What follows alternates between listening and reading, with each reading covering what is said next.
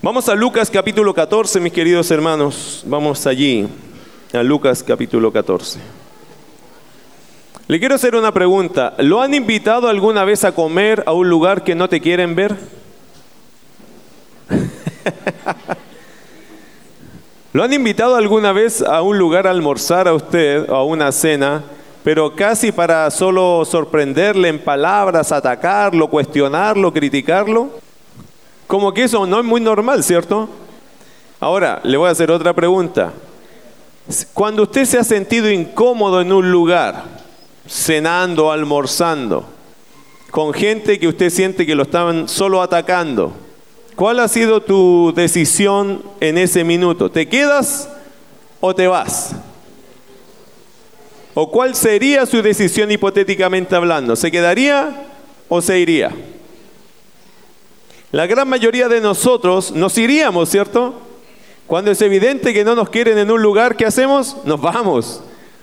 Y decimos muchas gracias, ¿sabe? Pero ya me tengo que ir. Como que se me hizo tarde y me voy mejor. Interesante las reacciones que podríamos tener y lo insólito de esta situación, porque lo que usted va a encontrar acá es una situación sumamente insólita que te inviten a pelear, que te inviten a discutir, que te inviten a criticar, es una cuestión insólita que ya raya, creo yo, locura. Hay que ser muy loco para hacer esas cosas. Pero yo creo que la gente que estaba alrededor de Jesucristo, que no le creía, por cierto, ya estaba en esa dimensión con él, tan hostil que ya no se daban cuenta de las locuras que están haciendo. Aquí en Lucas capítulo 14 vamos a encontrar las lecciones alrededor de una mesa. Porque por muy curioso que parezca, hay cuatro lecciones que se van a dar alrededor de una mesa, alrededor de una comida. Ahora, el Señor Jesucristo aquí entregó cuatro lecciones en medio de una cena al cual fue invitado, una comida. Interesante es que la costumbre en las tierras bíblicas y en el Medio Oriente hasta el día de hoy es ser generalmente muy acogedor. En el Medio Oriente, hermano, no es como en Occidente. En Medio Oriente la gente es muy acogedora, sorprendentemente acogedora. ¿Qué significa? Que si ven un, un, paisano, ven un extranjero, ven una persona desconocida caminando por sus calles, lo invitan a pasar a su casa, a refrescarse, a comer algo y para que después siga su camino. Eso es muy normal en, en Medio Oriente. Hay ciertos pueblos incluso, hermano, que son sumamente amorosos, amables, que uno va y lo conoce como extranjero y la gente dice, oye, tú eres extranjero, sí, uy, ven, te invito a tomar algo, a comer algo, te puedes quedar en mi casa si quieres. La gente es amable en tierras bíblicas, en tierras de Medio Oriente.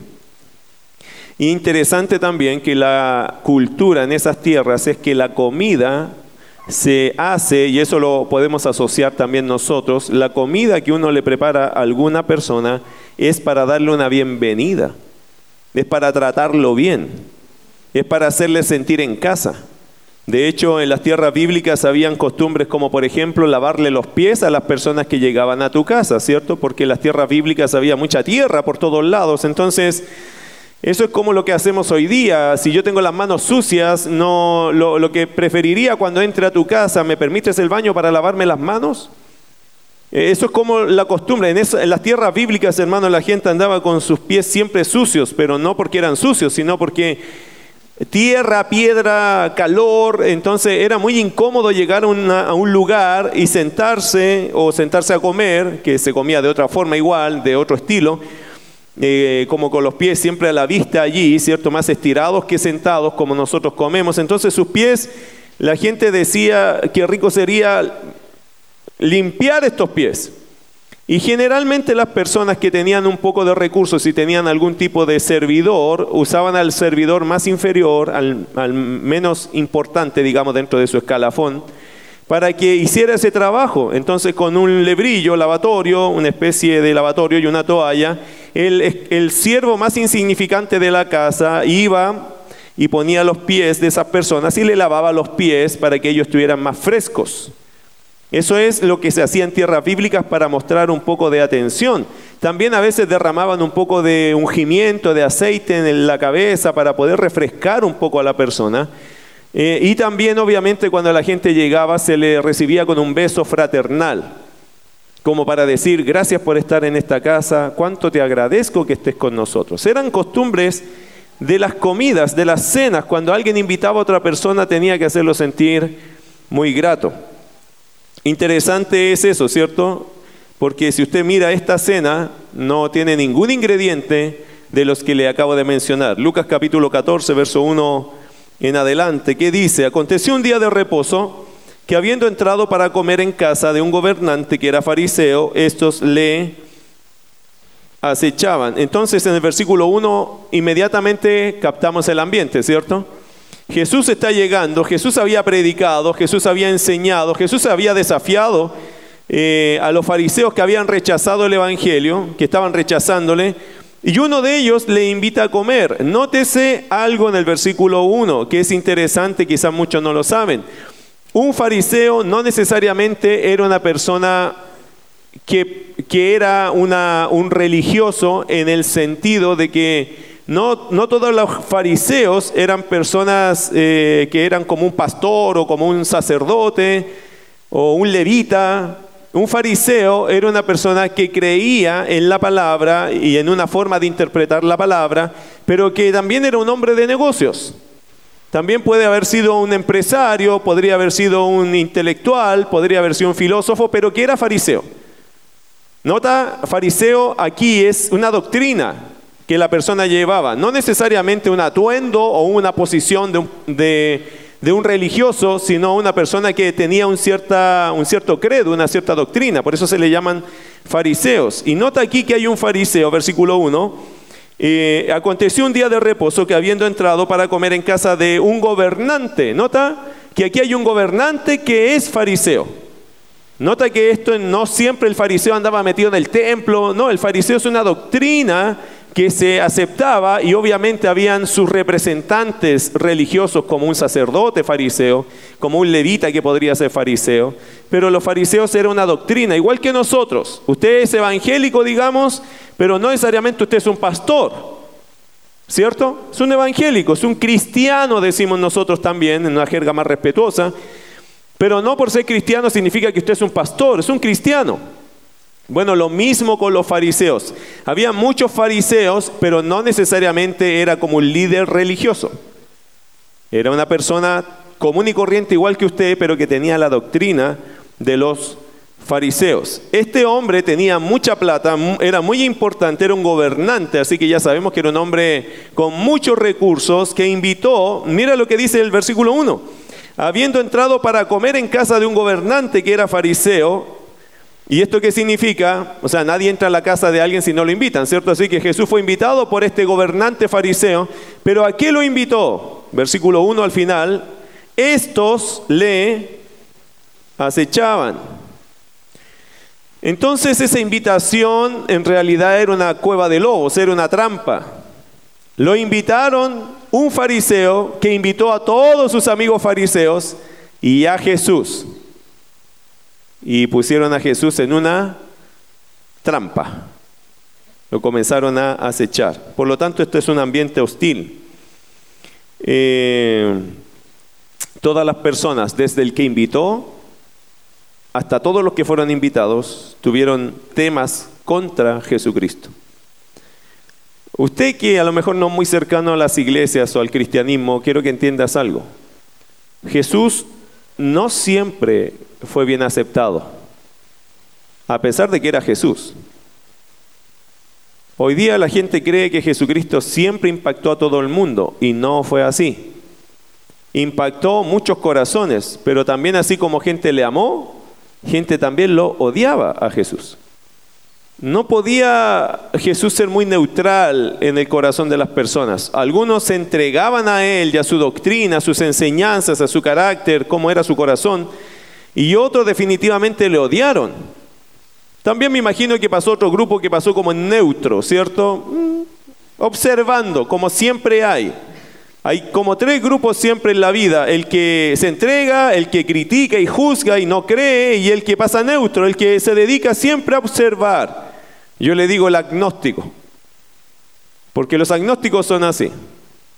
A lo mejor sí, a lo mejor no, pero no pelean con nadie, porque ese es el agnóstico, quién sabe.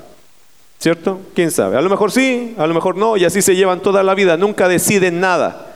Es la posición más cómoda que hay, en la vida ser un agnóstico. A lo mejor sí, a lo mejor no. Un agnóstico no se va al cielo, por si acaso. Porque no puede ser a lo mejor sí, a lo mejor no. Es sí o no. Eso dijo Jesús. Tú sí sea sí, tú no sea no. Defínete. Los agnósticos no van al cielo. Los agnósticos se van al infierno igual. Ah, pero es que yo a lo mejor iba a creer. Es que sí, pero a lo mejor, pero no lo hiciste. Dios no vive con a lo mejor sí o a lo mejor no. Dios vive con sí y con no. Y para Jesús y para Dios un agnóstico es un no, no es un sí, por si acaso. Bueno, capítulo 14, verso 1 vemos una situación muy hostil. Aunque Jesús se supo no bienvenido inmediatamente, tomó una situación o tomó esta situación como una oportunidad para entregar sus enseñanzas. Quizás al final quiero aplicar un poco más eso, pero hoy día, pero en este minuto se lo anticipo. Qué compasión de Cristo, ¿no? Yo no me hubiese quedado en esa cena. ¿Usted? Si usted llega y apenas te sientan y te empiezan a atacar, ¿te quedas? Yo no, me voy. ¿Por qué se quedó Jesús? Por compasión. Acuérdense que Lucas está transmitiéndole a Teófilo, que es el primer receptor de este evangelio, a Jesucristo como el Hijo del Hombre. Él en medio de Dios y el hombre, Jesús allí, en medio haciendo como cadena, ¿cierto? Para que el hombre se reconcilie con Dios. Y eso no siempre fue fácil ni simpático. ¿Por qué creo yo que Jesucristo se quedó allí? Bueno, se lo anticipo ahora un poco, por compasión. ¿A qué vino este mundo? A reconciliar al hombre con Dios, a hacer su, intento, su mejor intento. Y ahí estaba el Hijo de Dios haciendo un, un, enroque, ¿cierto? Siendo parte de una cadena que era bastante difícil porque estos hombres no la hacían fácil para ser reconciliados con Dios. Jesús dio cuatro lecciones alrededor de la mesa, cuatro errores. De hecho, Él le marcó cuatro errores a estos religiosos, a los cuales caían constantemente en estos errores. ¿Cuáles son? Versículo 1 al 6, errores respecto al día de reposo. Versículo 7 al 11, errores respecto al reconocimiento. Verso 12 al 14, errores respecto a las recompensas. Y verso 15 al 24, errores respecto del reino. Y vamos a ver cada uno de ellos. Número 1, verso 1 al 6. La primera lección que Jesús da aquí, el primer error que les marcó fue los errores respecto al día de reposo. Versículo 1 al 6 dice, aconteció un día de reposo que habiendo entrado para comer en casa de un gobernante que era fariseo, estos le acechaban y aquí estaban delante de él un hombre hidrópico. Entonces Jesús habló a los intérpretes de la ley y a los fariseos diciendo, ¿es lícito sanar en el día de reposo? Mas ellos callaron y él, tomándole, le sanó y le despidió. Y dirigiéndose a ellos dijo, ¿quién de vosotros, si su asno o su buey cae en algún pozo, no lo sacará inmediatamente, aunque sea en día de reposo? Y no le podían replicar estas cosas. No sé si vamos a tocar los cuatro errores hoy día, pero póngale atención al primero, porque es muy interesante. Errores frente al día de reposo. ¿Qué es el día de reposo? Ya lo hemos enseñado. De hecho, Lucas lo ha dicho varias veces, ¿cierto? ¿Qué es el día de reposo para el judío? Número uno, día sábado. ¿Eso lo tiene claro? Todos tienen que tener claro, cuando lean su Biblia, cuando dice día de reposo, ¿qué día es? El Sabbat, conocido por los judíos como el día nacional de reposo. El día que Dios instituyó, ¿se acuerda que Dios lo dijo a través de Moisés? Moisés, seis días trabajarás y harás toda tu obra, más el séptimo día descansarás. El séptimo día, hermano, es el día sábado. Dios instituyó el sábado como un día de reposo. ¿Qué significa? No harás la obra que haces cada día. Nadie de tu casa va a hacer el mismo trabajo que se hace cada, cada día de la semana. Ese día no se ha de trabajar. Ahora, no trabajar, ¿qué significa? Ayer estaba predicando en la boda de José y les contaba a las personas que estaban acá que los judíos tienen 613 mandamientos. Y un judío le preguntó a Jesús, ¿cuál es el más grande mandamiento? ¿Por qué le preguntó eso? Oye, si tú tienes 613, en algún momento te vas a preguntar cuál vale más, ¿o no? Cuando Jesús, eh, cuando se habla del día de reposo, los judíos tienen esta costumbre de ir buscando qué significa lo que significa, qué significa. Dios dijo, hay que reposar, no hagan la obra que hacen todos los días, pero ellos pensaban, pero ¿qué es reposo? Es, significa no hacer nada, ok, pero eso no hacer nada, ¿qué significa? Bueno, que no tienes que hacer tareas, ya, pero ¿qué significa? Y ellos empezaron a determinar cuánto sería el peso que uno podría llevar por día, los pasos que uno debería dar por día para no romper el reposo. Algunos también eh, hacían estas discusiones entre ellos. Si un bebé pesa cuatro kilos, ¿lo puedo tomar en día de reposo? Porque eso es trabajo. Y llegaron a tener discusiones tan interesantes como esas. Algunos decían, ¿me puedo poner un sombrero, pero de qué peso?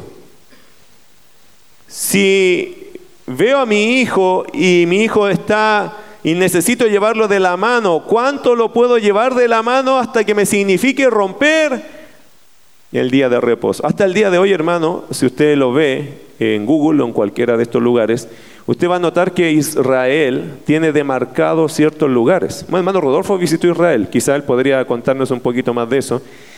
Un día vamos a hacer un viaje a Israel cuando estemos en la eternidad. la Nueva Jerusalén, por lo menos. Bueno, hermano, que no le puedo ofrecer otra cosa. Eh, pero dicen que en Israel hay puntos demarcados hasta donde uno puede recorrer para no romper el día de reposo. Usted puede caminar ciertos pasos nomás y hacer ciertas fuerzas nomás. Y eso comenzó en algún momento cuando ellos empezaron a querer cumplir la ley de una forma que no es el sentido que Dios le dio. Llegó el punto cuando Jesucristo estaba en la tierra y Jesucristo los veía pelear por esas cosas, discutir de esas cosas, al punto, hermano, que el día de reposo ya no era un día que el hombre disfrutaba, sino que era un día básicamente que se sufría. No hagas esto, no hagas lo otro, no hagas esto, cuidado con eso. Y el día de reposo se transformó en una cosa muy extraña que cuando Jesús lo vio, quien fue, por cierto, que lo creó el día de reposo, él dijo, esto no es. Ustedes mataron el espíritu del día de reposo por poner sus leyes por delante. Ustedes estropearon algo que era para ustedes un beneficio y una relación con Dios hermosa. Ahora empantanaron todo esto y ahora es una simple regla, una ley que apesta. Porque no se puede hacer o culpan a la gente de hacer cosas que en realidad no son malas. Mire qué interesante. A Jesús se estaba, lo estaban acusando, acechando. Y mira versículo 2. Y aquí estaba delante de él un hombre hidrópico. Lucas, con su siempre característica médica, no podía dejar pasar eso. Había una tremenda discusión y que probablemente era muy interesante para el que le gusta la teología o la religión. Pero Lucas estaba, eh, segura, le contaron el relato y Lucas dijo, había un hombre hidrópico. ¿Qué significa hidrópico? un hombre que tenía una enfermedad. Y no sé, seguramente a Lucas le estaban contando este relato y él dijo, ¿en serio había un hombre así? Como era médico, siempre esto le llamaba la atención.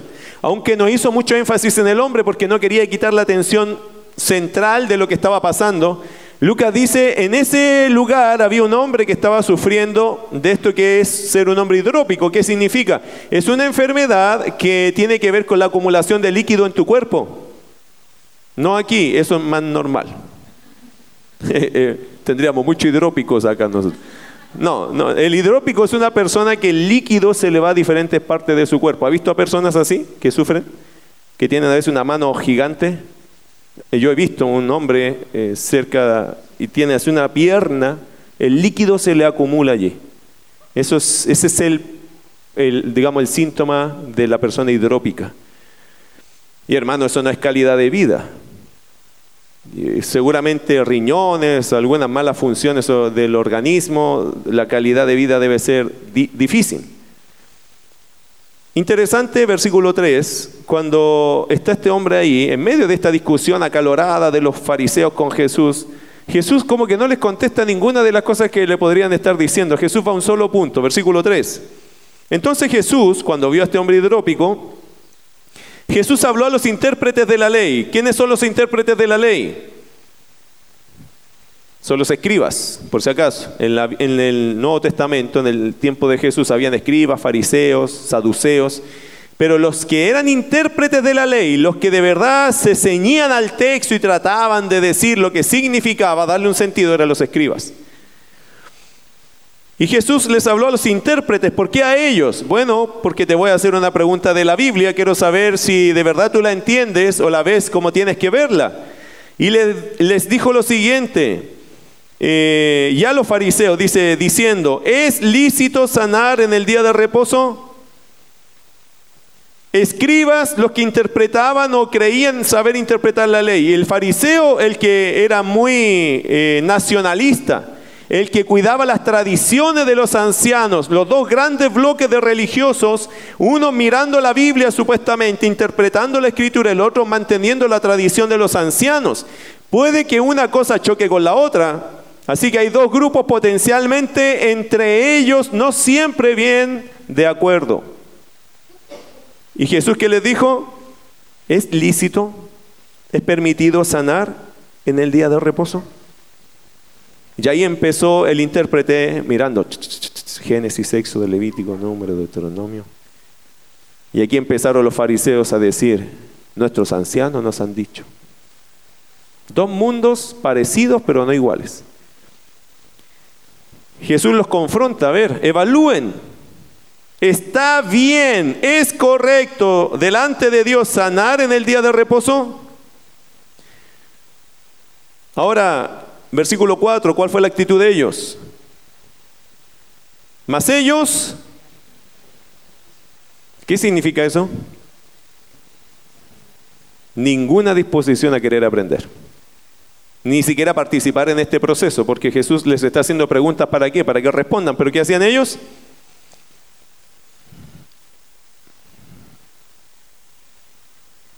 ¿Se miraron? Ninguno respondió. Interesante, ¿por qué? Mi querido hermano, el día de reposo es un día de compasión. El día de reposo es un día de gratitud. El día de reposo se exalta la misericordia. ¿Es un buen día para hacer un milagro?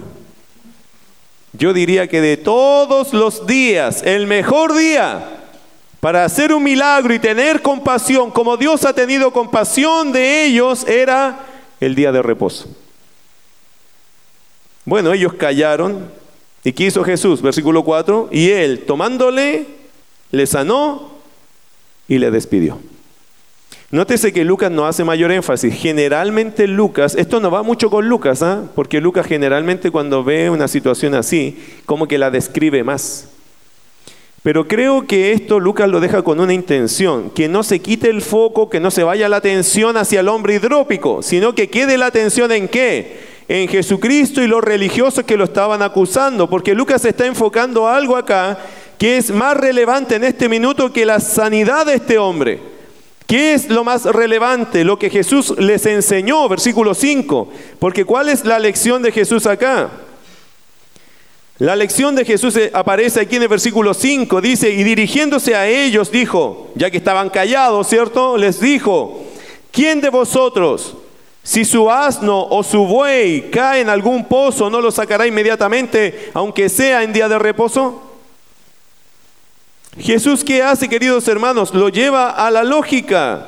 Solo es la lógica. Oye, si tú tienes tu animalito y lo amas y se te cae a un pozo, ¿no lo vas a sacar? Vas a decir, ah, no puedo, es día de reposo, que se muera allí.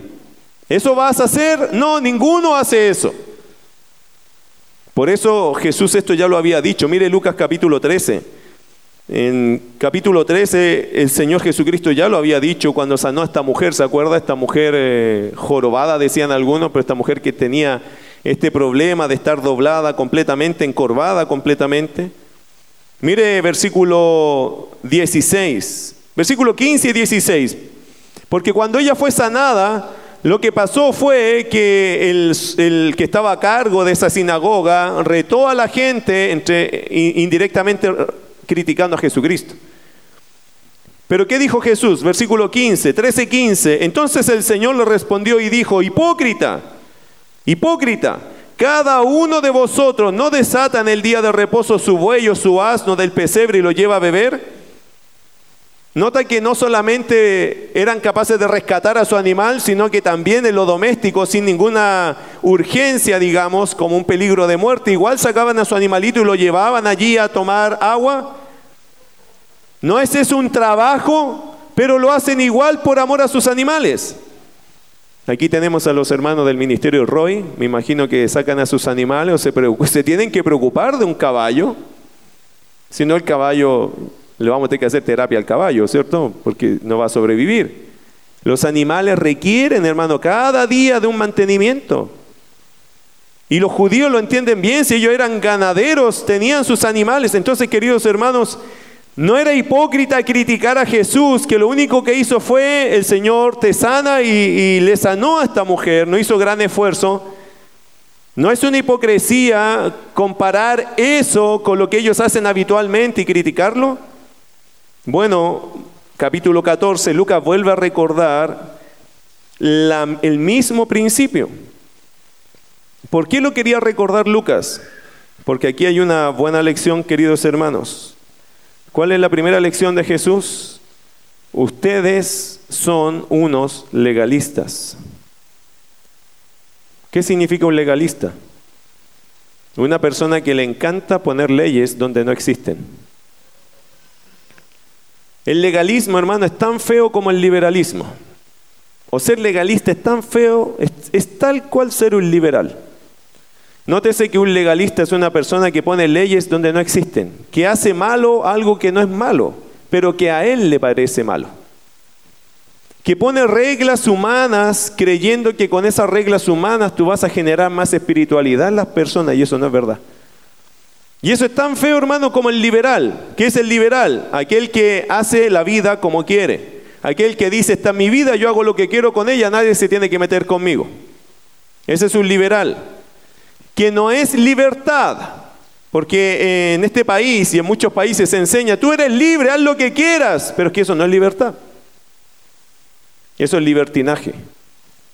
Cuando yo hago lo que quiero, eso es un libertinaje, es un gusto extra que me estoy dando, que no es la libertad a la cual Dios me llamó. La verdadera libertad, hermano, ¿qué significa? La capacidad en Cristo de hacer lo correcto. Eso es libertad. Tengo toda la libertad de amar, de cuidar a mi prójimo, de amar a mi esposa, de amar a mis hijos, de ser un buen trabajador. Tengo toda la libertad, tengo la capacidad dada por Cristo para hacer lo correcto tener buena educación, respetar a las personas, saludar, ser cordial. Dios me da esa libertad de hacer lo correcto, no me da eh, la amplitud para hacer lo que yo quiero hacer. Porque cuando yo digo yo hago lo que quiero, tengo un corazón libertino. ¿Qué significa? Me tomo mis propias atribuciones. Ah, yo decido, total, es mi vida. Eso significa, hermano, que muchas veces vivimos en pecado. Porque somos y creemos que eso es libertad. ¿Usted sabe lo que significa pecado? Significa errar el blanco. ¿Qué implica eso? No pegarle al blanco correcto, pero pegarle a algo distinto. Es decir, no agradas a Dios y además dañas a alguien. ¿Ha visto estos flecheros cuando ha visto este Robin Hood? ¿Sí? Cuando le tiraban ahí a la manzana a la cabeza de la persona. ¿Qué pasaba si se equivocaba? Bueno, dos cosas. No le pegaba la manzana y había que traer otro para poner la manzana arriba de él, ¿cierto? Porque probablemente mató al que estaba allí. Errar el blanco, pecar es lo mismo, hermano. Usted no solo no le pegó a la manzana, también pudo haber dañado, daña a alguien. Siempre el pecado es igual. Por eso cuando alguien dice, no, yo hago lo que quiero, total, yo soy libre, tú eres una persona que estás, por lo tanto, dañando a alguien. A alguien tú afectas por esa mala actitud, ese pensamiento, esa pseudo libertad que dices tener. Cuando tú te tomas tus propias libertades, a alguien estás dañando y estás ofendiendo a alguien. al primero de esos es Dios. Porque Dios te hace la pregunta, ¿y por qué te estás tomando esa libertad? Bueno, en el caso de estos fariseos, ¿cuál era la lección de Jesús? Ustedes son unos legalistas. Y hermano, el, liberalismo es feo, como se lo expliqué recién, pero el legalismo es igual de feo. ¿Qué significa? Que todo lo tapamos o todo lo cubrimos o empapelamos con la palabra pecado. Que todo es malo. Hay gente que le dice a usted no vaya al estadio porque eso es pecado. Y ahí están los del Colo Colo. Que son unos pecadores, yo, yo sé. Pero ahí están. Ahí están. Cristiano, pero colocolino. No sé cómo se combina eso, pero, pero existe. Y el pastor le dijo, si va al estadio, es pecado. Y ahí está el pobre hermano ahí, arrancándose de todas las cámaras, porque hoy día en todos lados salimos, ¿cierto? Y no, no, déjenme aquí nomás, tápenme ustedes, porque... Y, un gol de Colo Colo.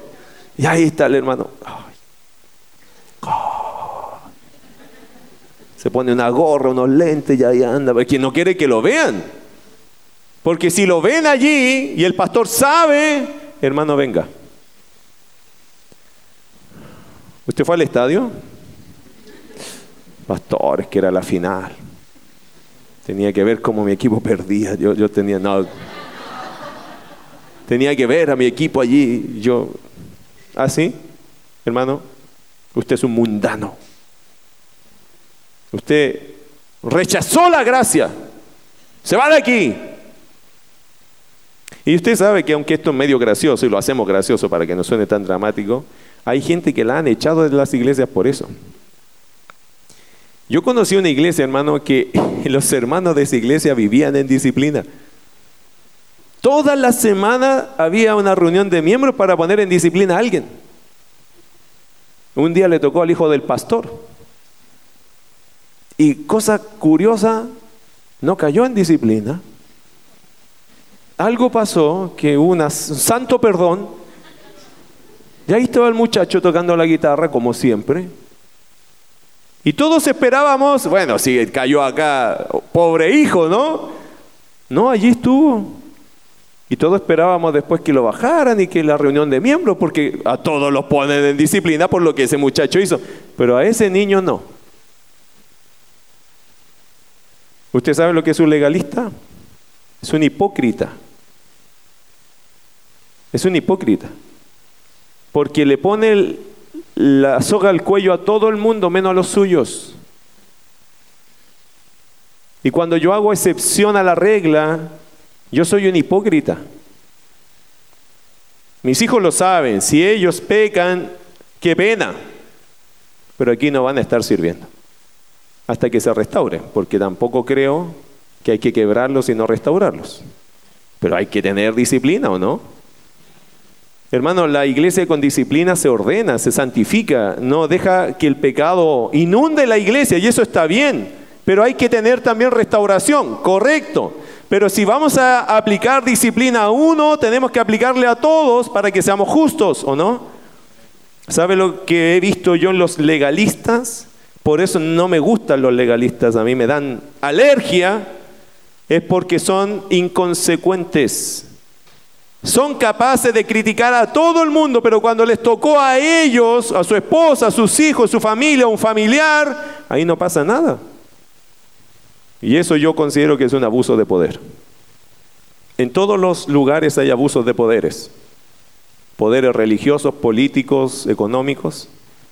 Y la gente cuando está en altos cargos, en diferentes estratos, a veces abusa del poder. Se critican a todos los demás, pero cuando le toca a la familia, no se toca.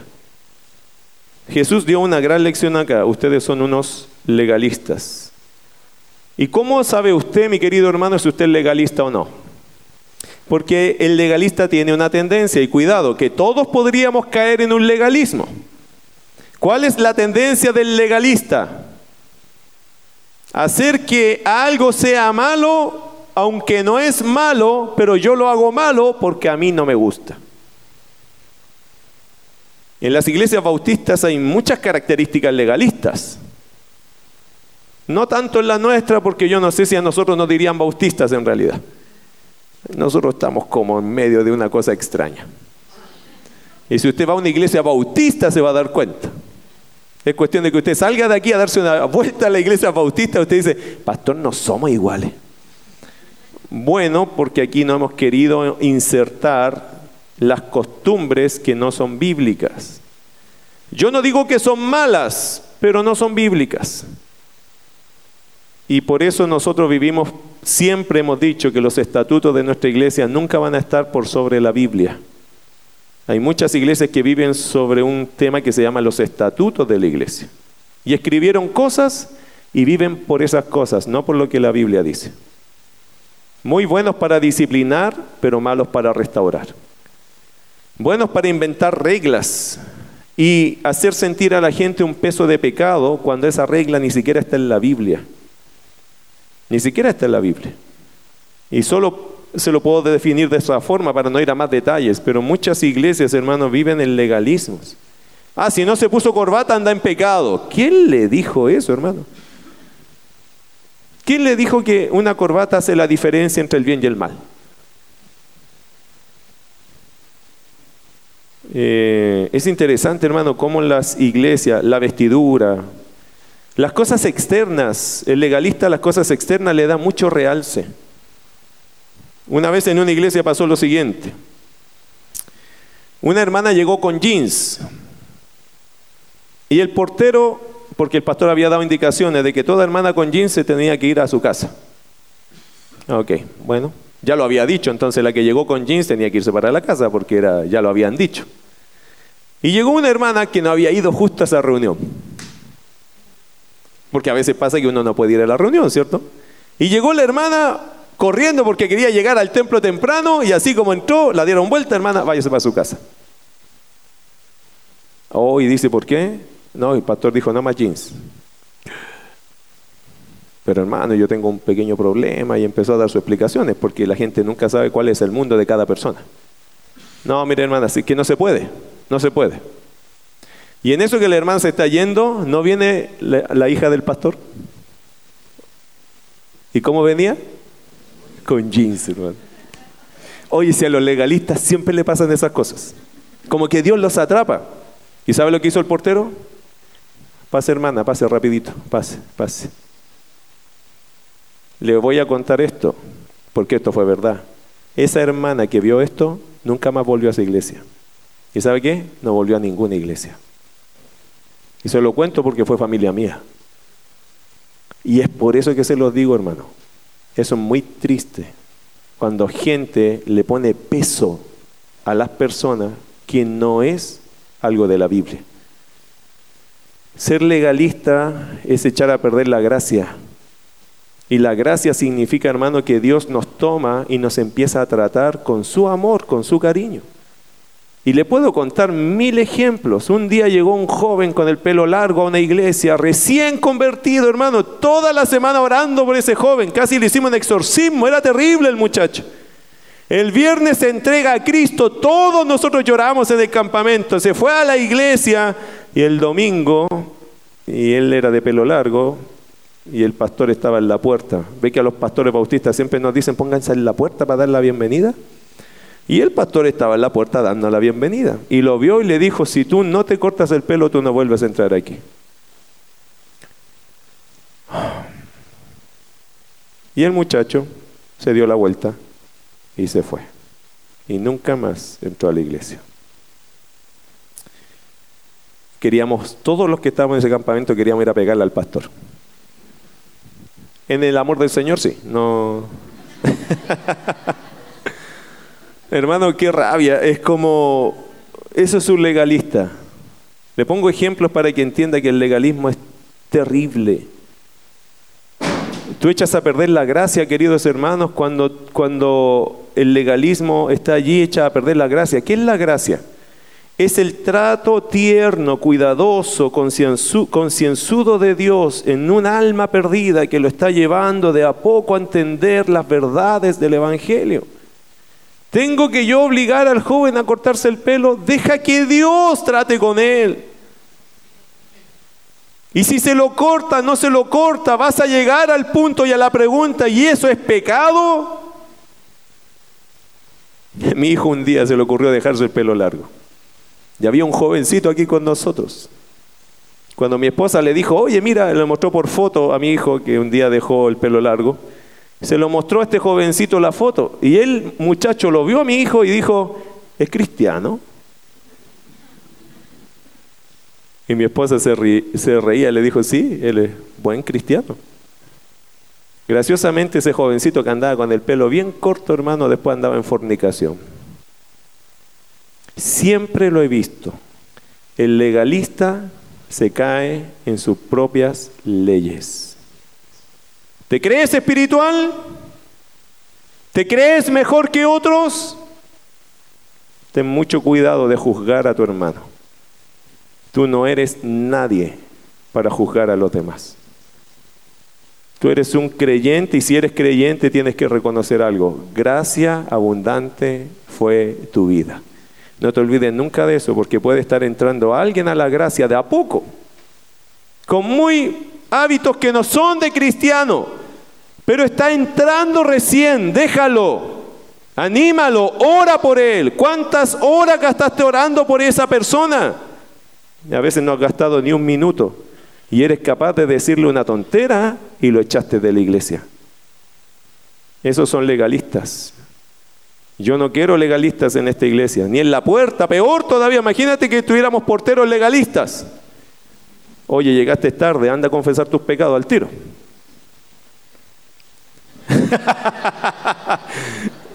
sin saber si el hermano le pasó un accidente, tuvo un problema, peleó, viene arrancando de una tentación. ¿Quién sabe? No, llegó tarde, es un pecador. Nunca le preguntamos, hermano, ¿está bien? ¿Sabe qué es gracioso? A veces nos ha pasado, es que son mil historias, hermano, aguánteme una más. Una vez llegó un hermano atrasado a un servicio que a él le tocaba. Y muchos le miramos, me voy a incluir. ¿por qué llegaste? Porque ahora he llegado tarde este. Y sabe, llegó tan contento, encima llegó riéndose. ¿Sabe por qué había llegado atrasado? Porque en el camino sintió de Dios hablarle a una persona de Cristo. Y le habló de Cristo y esa persona se convirtió. Pero eso lo hizo llegar tarde. A mí cuando ya me lo explicó, qué bueno que hiciste eso. Pero hay otros que todavía no lo perdonan y todavía creen que Él va a llegar siempre tarde, que siempre se va a encontrar con un alma perdida del camino. Tú decides ser como quieres ser en la fe. ¿Quieres ser un legalista? Los fariseos, los escribas eran legalistas. Tenían este día de reposo y para ellos era su Dios, sobre Dios. Tú decides cómo vas a ser.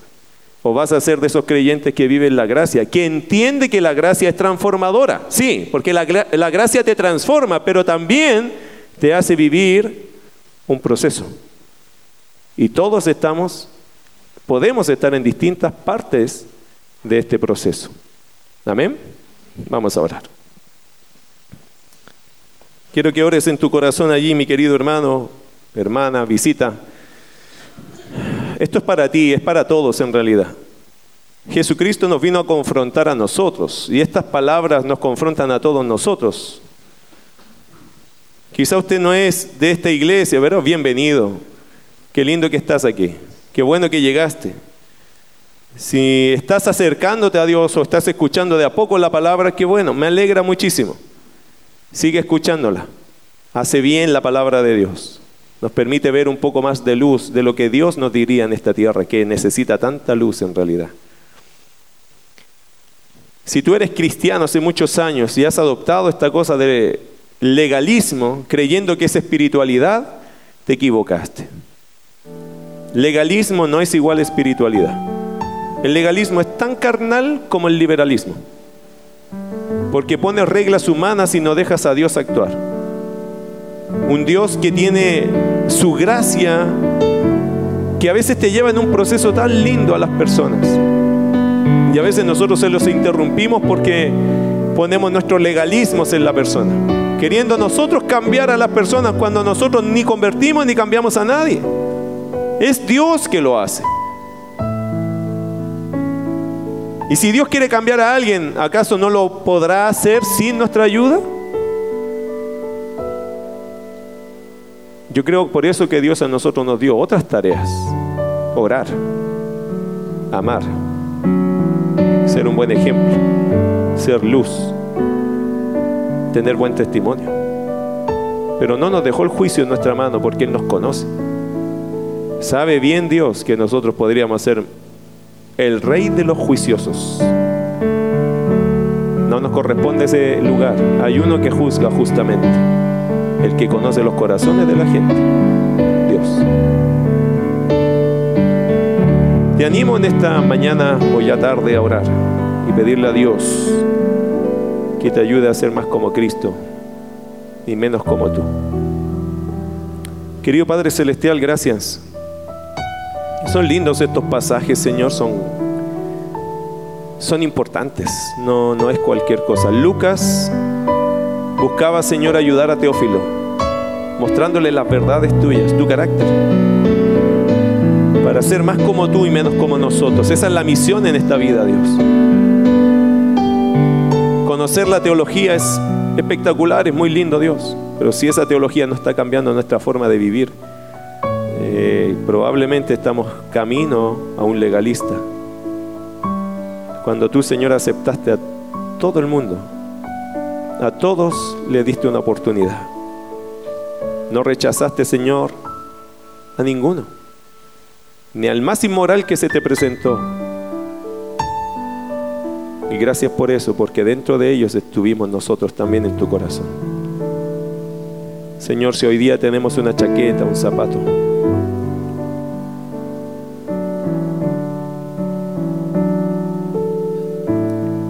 si hoy tenemos una familia,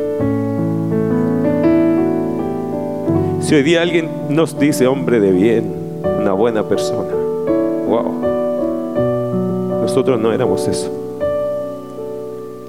Tú lo hiciste posible. ¿Cómo?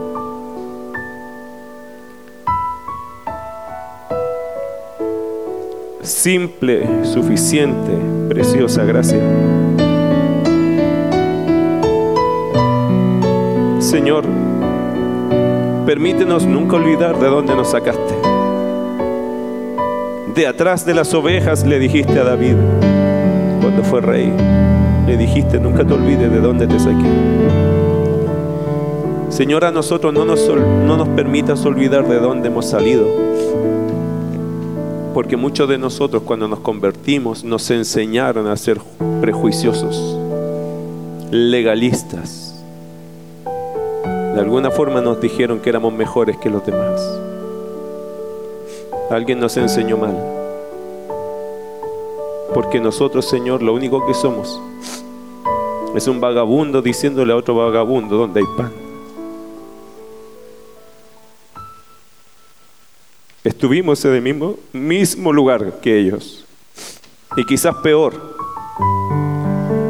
Pero hoy por tu gracia, Señor, una chaqueta, un pantalón, que a veces fue regalado de nuestros hermanos, que fueron los primeros que nos vistieron. Nos enseñaron el amor, el cariño, la preocupación. Pero que no se nos olvide nunca, Dios, que esto no significa nada. Que lo único que esto significó fue que tu gracia nos trató y nos ayudó. Y hoy día entendemos cosas que antes no entendíamos.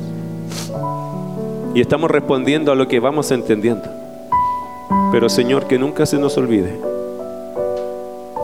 que hay muchos igual que nosotros llegando, llegando, escuchando, teniendo sus costumbres, que no son cristianas, pero porque no entienden muchas cosas. Permítenos tomarlos a ellos con amor también y llevarlos por el mismo proceso que tú nos llevaste a nosotros. Porque tu palabra dice que donde abundó el pecado, sobreabundó la gracia. Y si esta iglesia, Señor, no muestra gracia, no, es necesario que esta iglesia exista. Pero si esta iglesia va a mostrar gracia, es muy importante que estemos aquí. amamos, Señor, porque tú eres bueno, porque para siempre es tu misericordia. Y Señor, si hay alguien aquí que aún no se ha rendido a ti, usa tu palabra, usa tu poder para demostrarle a tal persona que aún no se ha rendido que lo mejor es estar en Cristo Jesús. Caer en tus manos, caer a tus brazos es lo mejor. ¿Qué podríamos nosotros hacer, Señor? Si tú no estás en nosotros, no tendríamos nada que ofrecer. Tú nos cambias la vida y nos enseñas estos valores y nos haces amar tu bella palabra. Gracias Dios, gracias por todo. Trae salvación a aquellos que aún no se han rendido a ti. Y gracias Señor por darnos esta oportunidad de mirar las escrituras y descubrir un poco más de tu carácter. En el nombre de Jesús. Amén.